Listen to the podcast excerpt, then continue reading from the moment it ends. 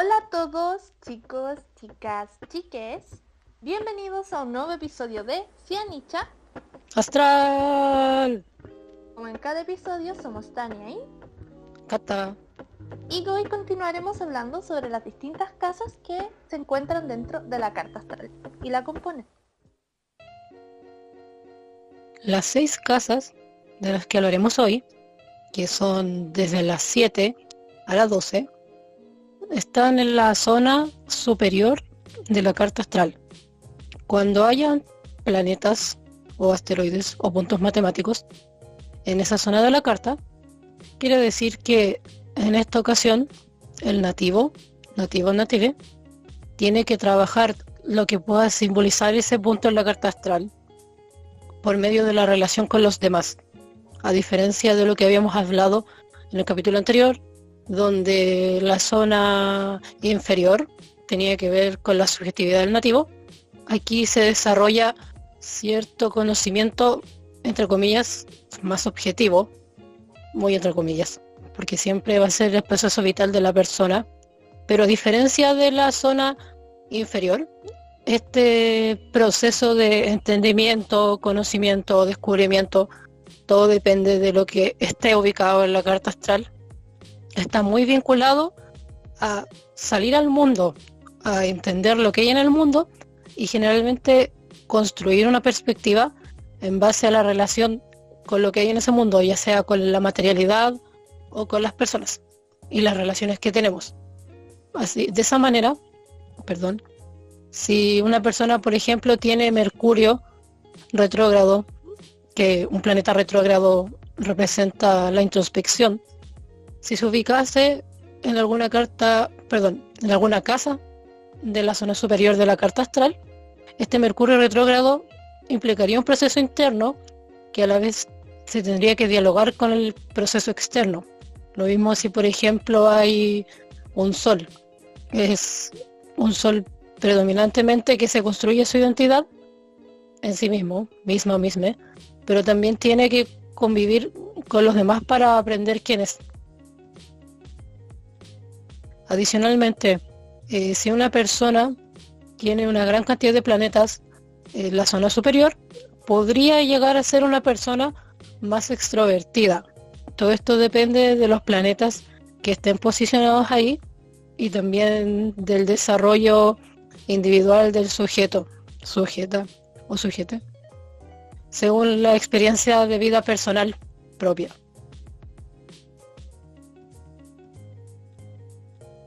La primera casa de la que hablaremos hoy es la casa 7, conocida también como el descendente, y que corresponde a Libra. Esta casa representa la energía que creemos no tener y la que proyecta o que proyectamos hacia los demás hasta que la integramos. Un, un poco fake it till you make it, pero sano. en que usamos nuestras relaciones con los demás y nuestras interacciones con las otras personas más que solamente jugar a que tenemos algo hasta que nos acostumbramos. También esta casa manifiesta las formas de usar la conciliación, la diplomacia y el diálogo, una característica muy libra, que es el uso de la interacción de una manera lógica para construir vínculos. También hablamos sobre las relaciones de compromiso en esta casa, pero no solamente compromisos de pareja, sino también de colaboradores, de socios, no de amistad, porque eso va en una casa que es un poco más adelante dentro de este episodio. Y los compromisos dentro de esta descripción abarcan tanto lo material como contratos, contratos de matrimonio, contratos de sociedades o contratos de pactos verbales y también lo que se podría denominar un compromiso espiritual esa lealtad de chingus que uno tiene. Amigos, chingus amigo en coreano, tengo muy pegada esa palabra últimamente. Em, esta casa también se vincula con la noción de amor, representando el momento cuando ya se nos cuando ya nos relacionamos directamente con una persona, tipo face to face, tipo en el, en el contacto mismo. Y también representa los rivales o enemigos declarados. En mi experiencia como persona con aspectos cargados a la energía Libra. La casa 7 habla mucho, yo lo enfocaría principalmente en lo que es la interacción con el otro y cómo construyes vínculos con el otro, sacándolo del contexto del vínculo de pareja. O sea, sacando el contexto neto del vínculo de pareja. Uno construye relaciones de uno a uno todos los días, de cierta manera. Con amores, con amigos, con compañeros, con esas personas que por un segundo tienes algún lazo. Y yo siento que la casa 8 apunta mucho a esa interacción. La casa 7. Dice, ah, perdón, Taldo. La casa 7 apunta mucho a esa interacción. A cómo también uno mismo reacciona dentro de ese contexto y dentro de esas situaciones. Ejemplo, en caso personal, yo tengo, a mí la casa 7 me empieza en Aries, pero es casi entera abarcada en Tauro. Y siento que explica mucho cómo muchas personas me perciben. Recuerdo que cuando empecé la universidad, la persona que, una de las personas que hasta el día de hoy es mi mejor amiga, decía que me veía y creía que yo era una princesa. Como que me veía muy linda, muy perfecta, muy agradable, muy simpática. Y yo era como, yo estaba ahí dando la hora. Pero según ella yo estaba con toda una performance de, de, de perfección y belleza etérea. Y también ahora que lo piensas acá también puedo abarcar una interacción en que se va construyendo el vínculo, pero no es un vínculo profundo. No, no, no conoces a la persona más de, por así decirlo, una, dos o tres capas de su forma de ser. Y también puedo hablar un poco de cómo se va construyendo a lo mejor el camino a esa anterioridad que nuevamente también se abarca en otra casa. Lo que pasa es que en ese sentido, en el capítulo anterior, yo había dicho que la casa 5 habla de cuando coqueteamos. Si uno lo ve desde esa perspectiva, la casa 7 es cuando ya das el paso, cuando dices como, hola, estoy aquí. Y la persona te responde de la forma en que quiera responderte, pero te ve y dice como, estás ahí. Y lo que ya vendría después, que tiene que ver con la intimidad, que lo vamos a hablar casi inmediatamente, tiene que ver con la casa 8. Entonces, a eso se refiere con el momento en el que ya nos relacionamos directamente con la persona y que tiene que ver con lo que tú dices, que es superficial en el sentido de que no estás en lo profundo, pero se ven. Como literalmente veo tu cara, tú ves la mía. Y en mi caso personal, bueno, a mí me pasó mucho eso de que representa la energía que creemos no tener hasta que la aceptamos. Porque yo siempre me había considerado, hasta cierto punto de mi vida, como alguien que sabía lo que quería. Y bueno, yo tengo ascendente en Sagitario. Entonces siempre era la que sabía y toda la cuestión. Y tenía que ser seria. No podía ser una persona como que pudiera entender múltiples posibilidades por cosas de historia personal. Pero llegó un momento en que me di cuenta que tenía que abrirme a entender esas cosas y a entender que todas las ideas, aunque sea superficialmente, existen. Y ahí esa casa 7 ya no pasó a reflejar tanto algo que negaba, sino que es parte de mí. Entonces, en ese sentido, es la casa de las relaciones, porque también te obliga a relacionarte con una forma de ser de ti misma que nace solamente cuando estás con otra persona. O sea, un poco se podría decir que la casa 7 habla de lo que el otro te refleja o te puede ayudar a, a conocer de ti hasta que lo aceptes. Y ya después si lo aceptas, lo trabajas y es una parte de ti. Para que no parezca tan enredado, escuchar como, como eso que creo que soy, pero no soy. Porque yo también cuando lo leí quedé como, pero si yo sé quién soy yo, ¿qué te pasa? Entonces, es un poco complicado, pero es entendible. Pero hay que entender mucho cómo funciona el concepto de Libra como signo para llegar a entenderlo. Y de hecho, yo me acuerdo que una vez yo te di una, analogía sobre Libra. Cuando yo recién estaba descubriendo que soy ascendente Libra, porque por mucho tiempo tuve mi hora de nacimiento mal y juraba de guata que era ascendente Escorpio. Eh, que es que la persona Libra, por así decirlo, tiene una especie de ceguera o la energía libre genera una especie de ceguera respecto de lo que es el yo particular solo. Entonces, por así decirlo, este, esta energía como que tira una onda de sonido al otro, ese otro le responde.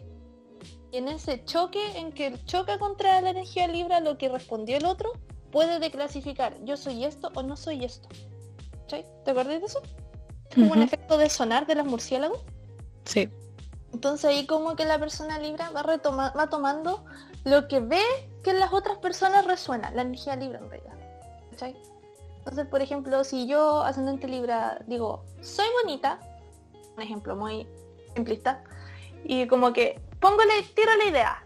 Si alguien me responde si eres bonita, si eres bonita, si eres bonita, no eres bonita, tengo la cantidad, tengo el, feedback para analizar, procesar y sacar la conclusión de si esto pertenece a mí, porque en el rebote me está llegando esta característica.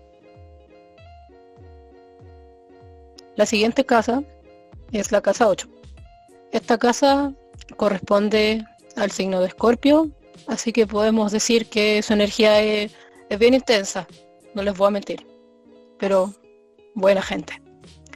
Bueno, habla de los tabúes personales, entendiéndose lo que es nuestra sombra, eso que decimos no, si no existe, ya está latente ahí, muy cerca tuyo, respirándote en el cuello y en el oído. También habla de los miedos o de las necesidades ocultas. Esas necesidades que están ahí, pero te da como, ay no, qué vergüenza. Sabes que están ahí, pero como que prefieres evitarlas.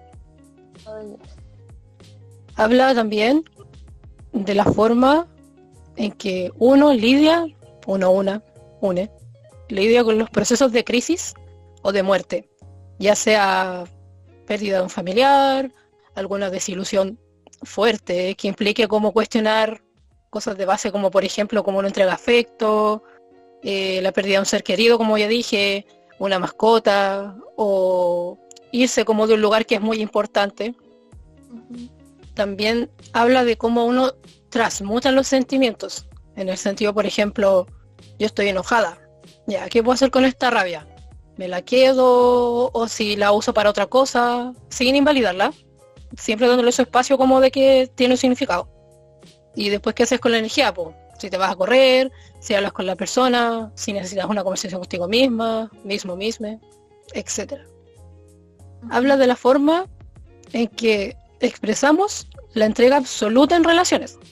Como venía diciendo antes, este es como el tercer paso, si tú cuentas de la casa 5, la casa 7 y la casa 8, de cómo ya se demuestra la compenetración con el otro. Y como, por ejemplo, yo tengo esto en, el signo cáncer. Entonces, para mí la entrega, no, la entrega no es, te voy a hacer un quequito. No, no, no, no sé cáncer. Soy una persona que es muy restrictiva o muy canceriana en el sentido de que yo no perdono muy fácil y cuesta que la gente entre en mi mundo emocional. Entonces mi forma de entrega ya demostrada es como cuando ya te abro y te permito mostrar el pasado que yo traigo conmigo, que finalmente, como hemos hablado en capítulos anteriores, cáncer tiene un rollo igual importante con el pasado y el recordar y la diferencia entre recordar y no perdonar y recordar para aprender. También habla de los celos y de cómo es la forma de ser controladora controladora o controladores que tenga la otra persona.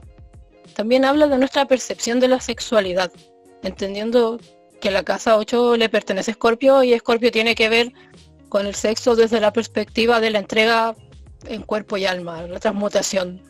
Esas cosas que no son tan tangibles únicamente, sino que tienen un, un caldito emocional calentito más profundo. Eh, también habla como les decía, del momento cuando ya nos relacionamos directamente con la persona y logramos la intimidad física y emocional, o ambas. Todo depende de cómo la persona tenga como su concepción de lo que es la entrega y la intimidad. Aquí no podemos juzgar a todas las personas porque todos estamos aprendiendo y día a día vamos entendiendo cuáles son nuestros límites. Y también habla de las cuentas conjuntas, por ejemplo, del dinero que los otros eh, si ahorras junto con otra persona, de las herencias, jejeje. Todos esperamos tener algún pariente millonario que nos deje algo. Ah, mi sueño. Ojalá se haga realidad. Escucha mi vida. Y todo lo que tiene que ver como con otras personas, pero que nosotros como individuos nos hacemos cargo. Peso. Sí. Como decía el tío, el tío Ben, no lo quiero decir mal, ¿te acuerdas cómo se dice? un gran poder conlleva una gran responsabilidad. Gracias. No quería mandarme un piñera. Fin. elemento en Sagitario, no, no sabemos cómo es el Sagitario. Gracias. No, no, no, oh, no, no, no. Em, yo aquí quiero hacer un comentario, tengo que me estoy dando cuenta en este momento. Habla mucho de lo que es la entrega y la noción de sexualidad. Y aquí estamos asociando dos conceptos que en realidad van en un mismo, en una misma mirada. Y esto como que lo hablé con mi psicóloga, que es mi santo grial de los temas de efectividad. Y ella me comentaba que la sexualidad en la educación que tenemos actualmente, en la visión que tiene la sociedad actualmente, se ve mucho como algo físico coital cuando implica la interacción física más allá de eso. Por eso están de la compenetración. Por eso están de la compenetración, ¿cachai? Por eso es tan, implica tanto la profundidad. Implica una conexión, onda, bueno, como yo lo hablaba con ella, esa sexualidad que implica una conexión desde, por ejemplo, la conexión física que tienes, por ejemplo, un, un, baby con una madre, un bebé con, con su madre, con su figura materna, hasta la forma en que tú te relacionas contigo mismo, en tu sensorialidad, hasta la forma en que permites que otro ingrese a tu sensorialidad, ¿cachai? Es como esa profundidad. Y yo eso lo veo como persona escorpio y como persona que tiene un aspecto igual más o menos fuerte en esa casa, muy asociado, ¿cachai? En el hecho de que esta energía de casa 8 puede decirse mucho que va a lo mejor eh, que habla un poco sobre los aspectos de la sexualidad y la gente al tiro lo va a ver morbosamente. Porque eso es una de las grandes cosas que yo he querido luchar como meta de vida, de, reivindicar todos esos mitos turbios que le meten a la energía Escorpio. Pero principalmente en este caso estamos hablando de que aquí se habla de una entrega muy grande. Onda, yo he hablado en capítulos anteriores de que la escorpionidad, por así decirlo, habla de una profundidad en que se pierden un poco las nociones de límites, en que el dolor es como el punto final y, por ende hay una compenetración muy grande. Y esta compenetración muy grande yo creo que se manifiesta en esta casa cuando uno habla de sexualidad, no solamente de algo coital de parejas tú a tú, sino que de todo lo que implica ese mundo. Por eso estamos hablando de una, de una compenetración yo lo pondría, lo ampliaría hasta el punto de hablar de, lo, de que esta casa habla sobre la máxima vulnerabilidad, ¿cachai? Pero aplicada en un proceso de crecimiento a lo que sería un yo y un tú, como para continuar la linealidad de la casa 7. O me di una vuelta muy grande. No, está bien. Es que la casa de la vulnerabilidad como tal viene después. Pero si aplicas el proceso de la vulnerabilidad con el otro, está muy bien. De verdad que sí. A eso me refería. Sí. La siguiente casa de la que vamos a hablar ahora es la casa 9. Corresponde a Sagitario. Saludos a toda la gente que está súper cargada a la casa 9 como tú. Es como yo. No como el auditor, auditora, auditoria. no, me refería a la casa. Hola. es que es curioso porque tanto la Cata como mi otra mejor amiga del mundo están muy cargada la casa 9. bueno, el punto aquí es que la casa 9 refiere a los aspectos que apuntan a los Sagitarios. En el fondo, el, signo que cae dentro de esa casa y los planetas que caen dentro de esa casa automáticamente se orientan a lo que es una energía asociada a los Sagitarianos. Ya sean los viajes largos, físicos o mentales en el sentido de, no sé, viajar y, no sé, tomarse un año sabático o un working holiday, de ese tipo de viajes, o hacer una gran travesía interna y revisarse y orientarse y analizarse. También está asociado a los estudios más bien formales. Podríamos mencionar ahí la filosofía, la religión, la universidad. Muchas personas que tienen aspectos o narrativas muy asociadas a lo que es el desarrollo de su educación formal tienen aspectos o energías o elementos cargados en esta casa. También asociada al estudio de los foráneos. Lo que es distinto o lejano de lo que se considera como propio. También en esta casa se ven el elemento del de el optimismo o la fe. No como las creencias, sino que más bien como las opciones respecto de, de cómo enfrentar las situaciones. Muchas veces se habla de las personas Sagitario como gente muy optimista, gente con una visión muy positiva. Y este aspecto también se refleja en la casa 9. Esta misma casa también es la zona donde aprendemos donde debemos aprender a lidiar con la vulnerabilidad. Normalmente el signo que esté dentro de esta casa o los signos que estén dentro de esta casa implican mucho partes que no son, por así decirlo, heridas abiertas dentro del sujeto, pero que tienen una importancia fuerte porque son tópicos que no son fáciles de tocar para el nativo, nativa o native. Por ejemplo, yo en mi caso personal tengo la casa 9 en de Géminis y Cáncer y por ejemplo, para mí es un tema tanto lo asociado con la noción de hogar como con la inteligencia. Pero ahí sería darle un poco mi biografía sin dar un poco más. Eh, A mí me pasa lo mismo con la vulnerabilidad. Yo quiero decir, déjame decir. Ah, no. Que a mí me pasa lo mismo. Yo tengo la casa en, en Leo y todo lo que es como el tema, es que brillas y eres creativa y bla. Y es como, ¿en serio? Lo soy, no lo sabía. Entonces, en general, la energía que está asociada a esos signos o al signo que está ahí, es un poco como el camino energético, por así decirlo, para aprender a lidiar con esa vulnerabilidad. Entonces, por ejemplo, no sé, alguien que tenga tierra, tierra como elemento, tiene que ver mucho con una vulnerabilidad que se lidia a través de los temas más concretos. Así como, por ejemplo, alguien que tenga Virgo. Su vulnerabilidad de alguna manera está ligada con el perfeccionismo, por ejemplo. O por ese tema de cuánto se entrega a los demás. Y no sé, pues también pensemos ya alguien que tenga Libra. Ahí está marcado mucho por el tema de las relaciones. Y como en tus relaciones de a dos se ve el tema de la vulnerabilidad. Bueno, no te interrumpo. Sí, por favor. Continúa. Al mismo tiempo, esta casa también eh, refleja mucho nuestra concepción propia de la verdad. Una verdad en el, la idea de verdad en un contexto en que realmente todo es subjetivo.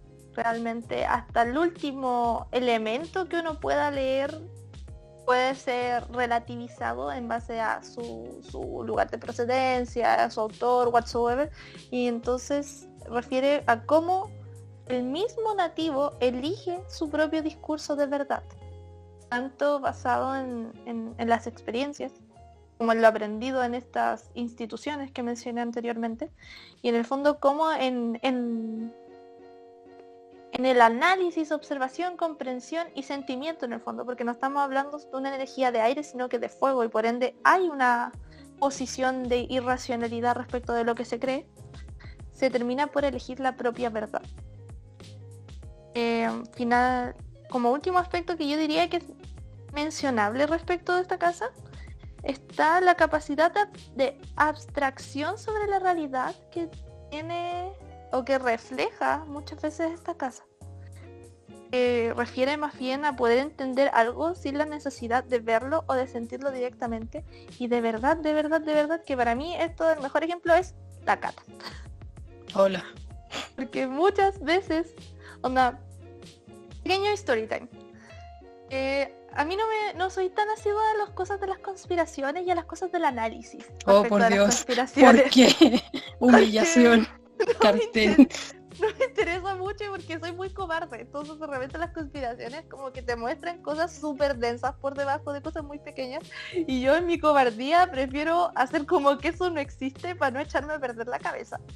Pero más de una vez me ha tocado estar con la Cata y con nuestra otra amiga que tiene súper cargada la casa 9 y ellas debaten el tema y le dan vueltas, se introducen, meten conceptos y en el fondo por así decirlo, no sé, empezaron hablando de la conspiración de las tarjetas de crédito y terminaron hablando de las nociones de poder, de las relaciones de poder entre los distintos hemisferios, de cómo esto se manifiesta en el día a día, de por qué la justicia tiene una, algo que ver en todo esto.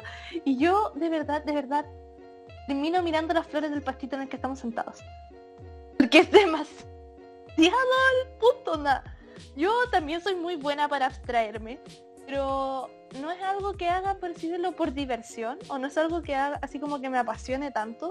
En cambio, estas dos de verdad se van en la bola y yo me pierdo en sus conversaciones. Es algo hermoso de presenciar, pero difícil de entender muchas veces. Y que habla mucho, mucho respecto de cómo se manifiesta esa casa 9 y a la vez cómo se van uniendo los elementos como la educación, el aprendizaje, la experiencia y la construcción de verdad propia. Bueno, yo quiero decir, ¿por qué?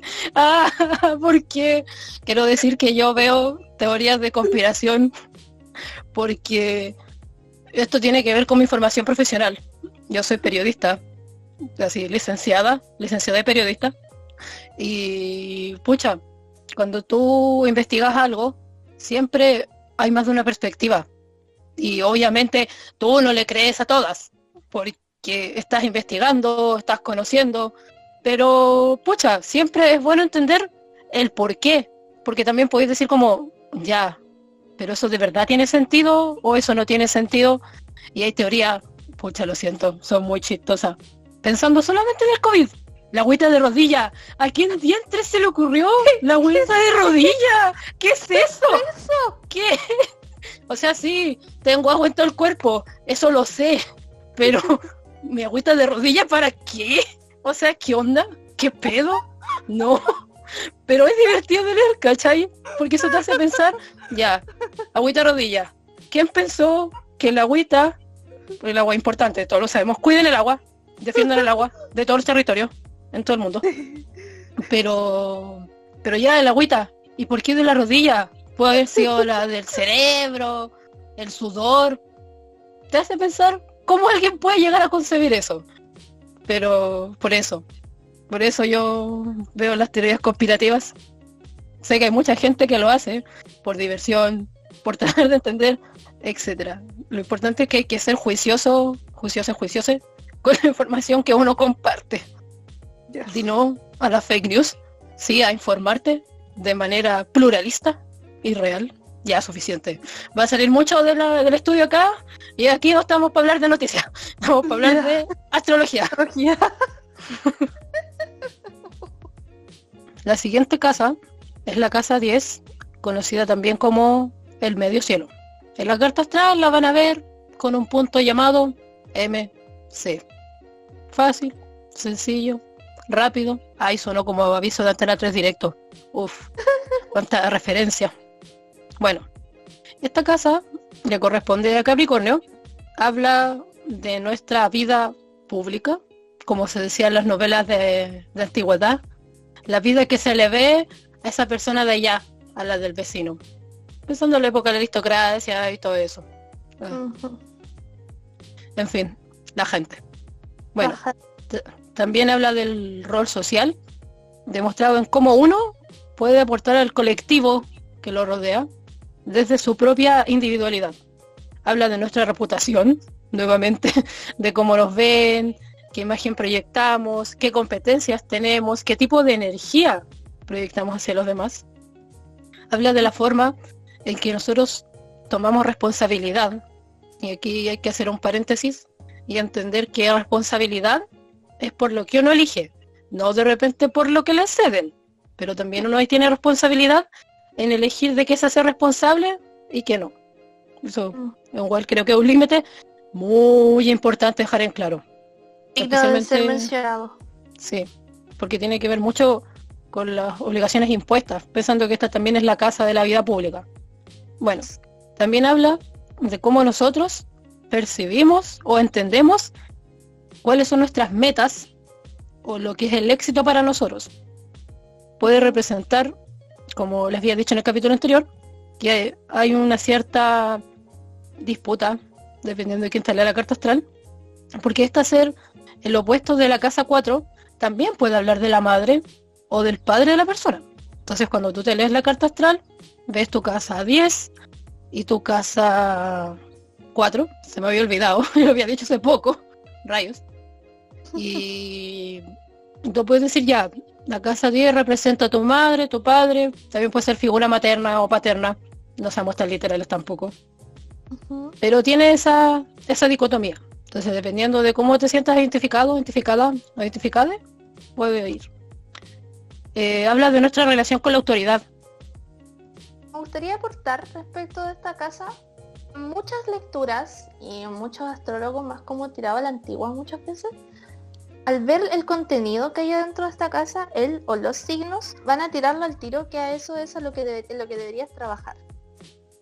Onda, yo tengo esa casa, a mí el, digo, a mí el medio cielo me cae en cáncer. Y esa casa me entra en cáncer y el leo. Y me han dicho que de por sí por tener solo el escorpio y por tener el medio cielo en cáncer yo sería muy buena psicóloga, muy buena terapeuta. Sin embargo, por ejemplo, en mi caso personal, a mí esas como características de cáncer que me gustaría explotar en mi vida, no las veo enfocadas en un ámbito público, sino que las veo muy enfocadas en mí misma, En mí y en cómo yo convierto eso así como en mi vida cotidiana, pero sin llegar a llevarlo a, una profesionalización. Porque por ejemplo en mi caso yo lo veo esto como un proceso que me gustaría vivir personalmente sin tener que compartir y que ponerle por, ejemplo el peso de lo social. esto es muy rollo mío, pero mi punto es que puede que haya gente que te apunte a que onda, esa es la casa donde, tenía el éxito. Pero esa es una fórmula muy simplista para leer esa, casa. Si se tratara de éxito había que introducirle un montón más de aspectos. El Júpiter, el Saturno, un montón de cosas.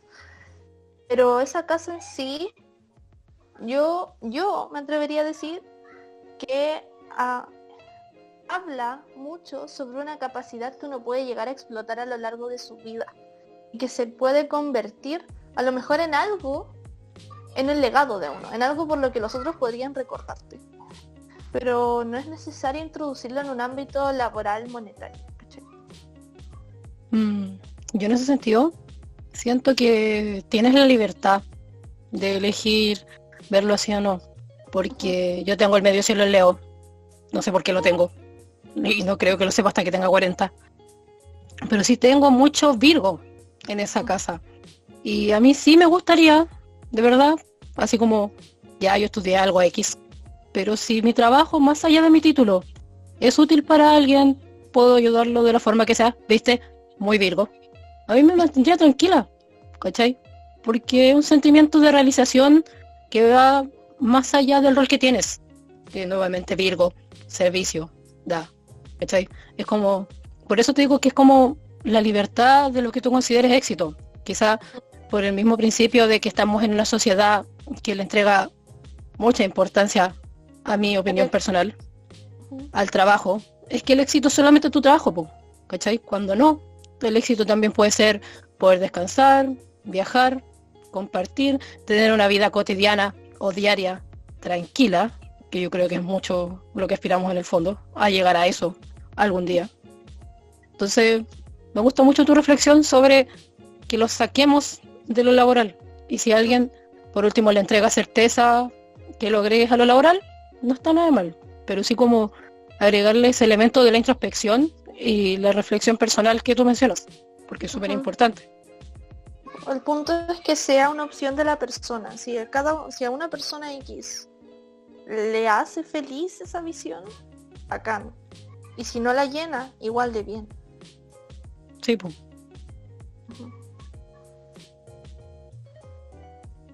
La siguiente casa de la que vamos a hablar es la casa 11, corresponde a Acuario.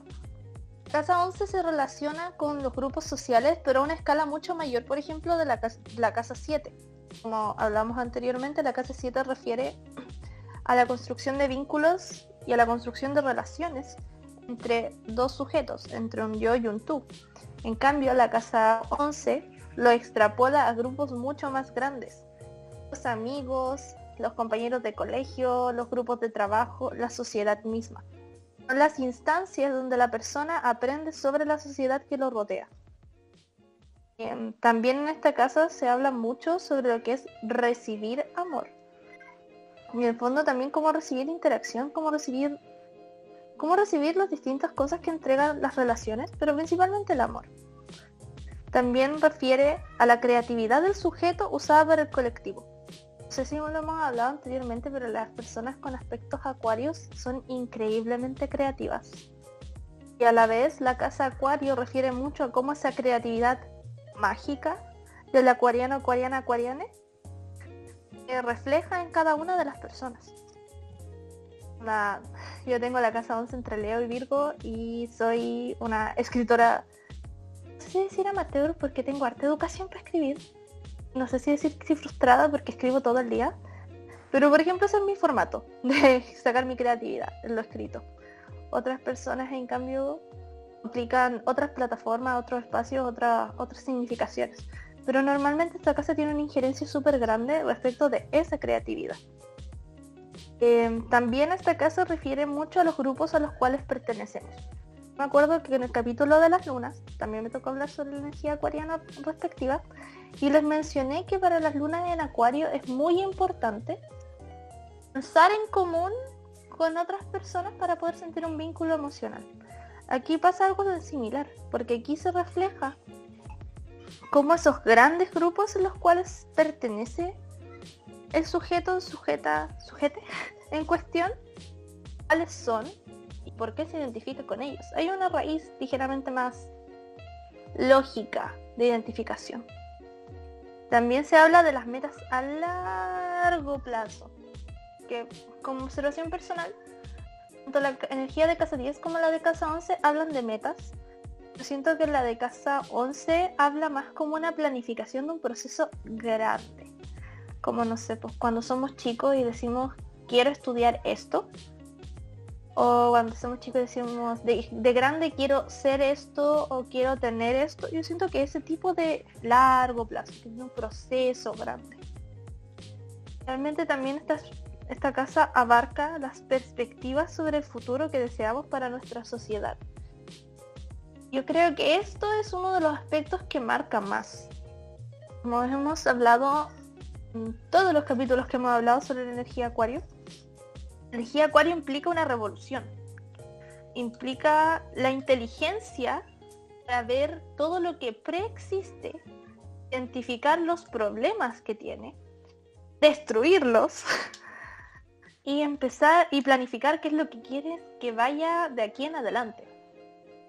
En este sentido, la casa, no sé, refleja en cada sujeto distintos tópicos, según el signo o signos que caen dentro de esta casa, en los que siente que se puede, en los que siente que hay una perspectiva futuro y lo que se desea de esa perspectiva futuro. Yo quiero dar mi ejemplo, porque me representa mucho. Yo tengo parte de la casa 11, creo, no estoy segura, en Virgo, pero tengo Libra. Y a mí me pasó algo cuando yo era jovencita, estaba en, en ese tiempo, te hacían el módulo de educación cívica. Ah, por favor, educación cívica para todos. Oh, en, no tuve ese módulo. Primer, en primer, primero medio, sí, primero medio. Yo todavía no cumplía la mayoría de edad ni nada. Y éramos 40 alumnos en la clase, me acuerdo. Y, y, la profesora preguntó, ¿qué van a hacer? ¿Qué va a ser lo primero que van a hacer cuando cumplan 18? Y yo levanté la mano y dije, voy a ir a votar voy a inscribirme para votar. ¿Y por qué les digo esto? Porque la democracia, con todas sus fallas y todo lo que tenga por arreglarse, porque la democracia en cada uno de sus contextos varía, la democracia es libre, porque es en teoría la idea del poder que se cede voluntariamente y temporalmente hacia representantes, pero que tú igual estás ahí. Si se fijan es un de dos. Entonces, yo por lo menos sí soy una persona que cree en la democracia, porque para mí tiene esa visión de que representa a las partes. Entonces, puede que sea un ejemplo político, puede que haya personas que crean que, oh, porque me está hablando política con la astrología, pero es porque precisamente es mi visión de lo que yo deseo para el colectivo y de la sociedad. y también como es Libra, es aire y tiene que ver con diálogo. No es una, es una perspectiva que para mí sea como todos tengamos emociones, o sea, las podemos tener. Pero desde mi visión, mucho de la organización del colectivo tiene que ver con ponerse de acuerdo. Entonces, ahí hay un ejemplo de cómo una energía de aire, por ejemplo, podría entender cómo es esa perspectiva hacia futuro. ¿Cachai? Como más conciliador en mi caso. Ese es mi ejemplo. Es un gran ejemplo porque me acabo de dar cuenta que yo nunca me había puesto a pensar cuál es así como mi gran noción que se podría manifestar en mi casa 11. La última casa, la misteriosa, la navegada, chistes de agua, Qué horror. Bueno, esa es la casa 12, corresponde a Pisces y se dice que es la casa más misteriosa porque no es una casa a la que llegues tan fácil, partiendo desde la premisa que es una casa de agua y tiene que ver con emociones, con algo que no es tangible. Bueno, las cosas que están en esta casa es la intuición, la capacidad de ser voluntario, voluntario en el sentido de que es la energía que nos mueve o nos movería a ayudar a los demás. Hay que pensar que como es Pisces, se corresponde con Virgo y el tema del servicio aquí está muy patente, pero es desde la emocionalidad. Lo que a mí me nace de la emoción, por ejemplo, la alegría de actuar en forma voluntaria o la satisfacción, etcétera. También habla de cómo uno lidia con el exceso o con el fracaso. Habla de los periodos de encierro. De hecho, se dice que, por ejemplo, las personas que tienen el Sol en la casa 12 o el Mercurio o la Luna o algún aspecto más personal son, no sé si introvertidas, pero sí como que necesitan ciertos periodos de apartarse del resto o aprender a dibujar límites porque son muy empáticos. Y en ese proceso está como el encierro. Necesitan como encerrarse para recargar energía. Ahora la idea tampoco es que se encierren todo el tiempo.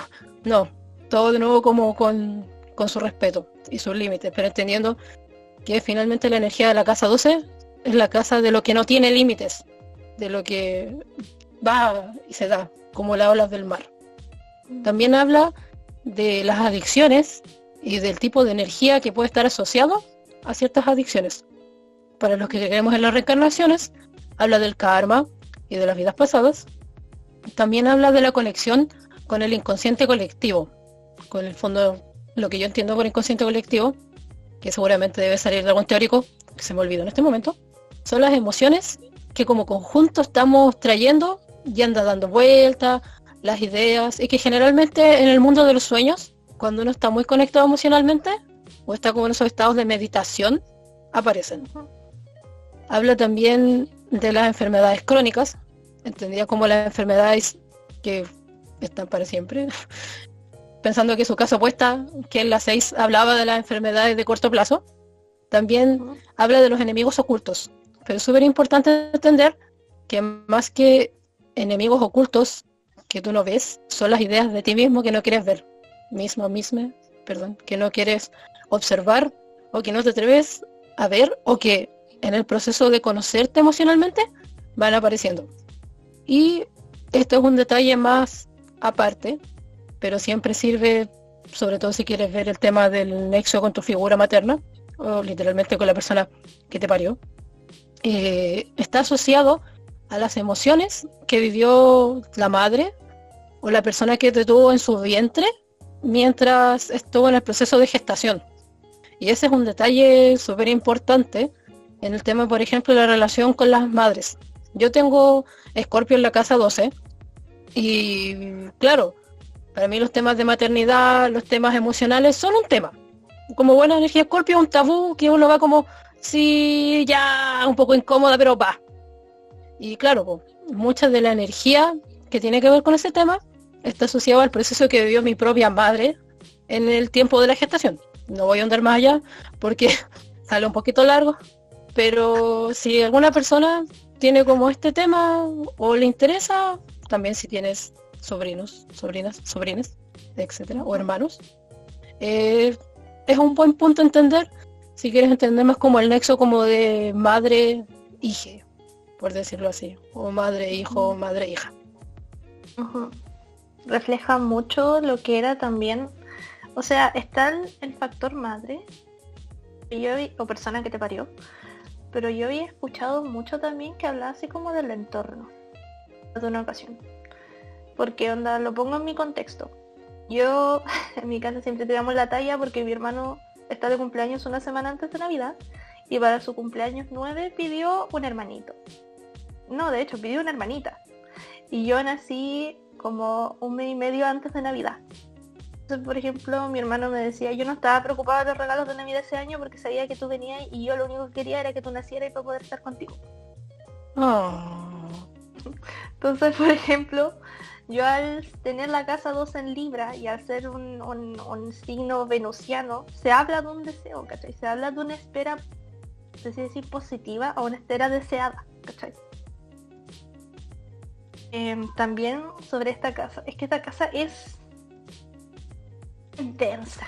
Tenéis que, onda, varias casas yo sé que hemos hablado mucho sobre el proceso de la observación interna, pero por lo menos en mi, en mi observación personal, yo siento que tirarse a esta casa es por así decirlo, estás tú y hay un precipicio, pero el precipicio no es un hoyo negro, es un mar. No puede ver, es mucho más gentil con la percepción, pero es mucho más vasto, es mucho más ilimitado,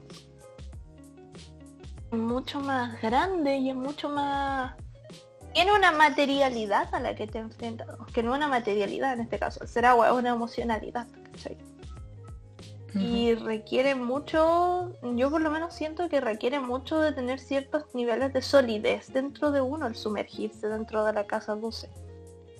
Porque al ser una casa mucho más abstracta y al tener contenido muchas cosas que a uno no le cuesta ver o uno normalmente no quiere ver, requiere que uno tenga cierto, un cierto nivel de solidez interna para poder enfrentarse a esas cosas sin espantarse.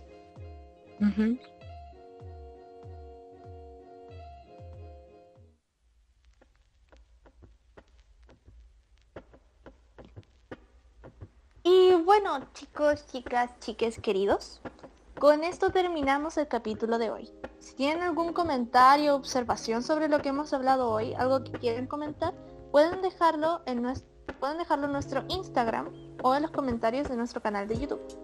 Y si quieren revisitar el capítulo anterior para recordar el resto de las casas, pueden encontrarlo en Instagram TV, YouTube y Spotify, por nuestro nombre, como siempre, Cianich Astral. Y bueno, somos Tania y... Cata. Y con gusto los despedimos de un nuevo episodio de Cianicha Astral. Saludos, besitos, cuídense. Adiós.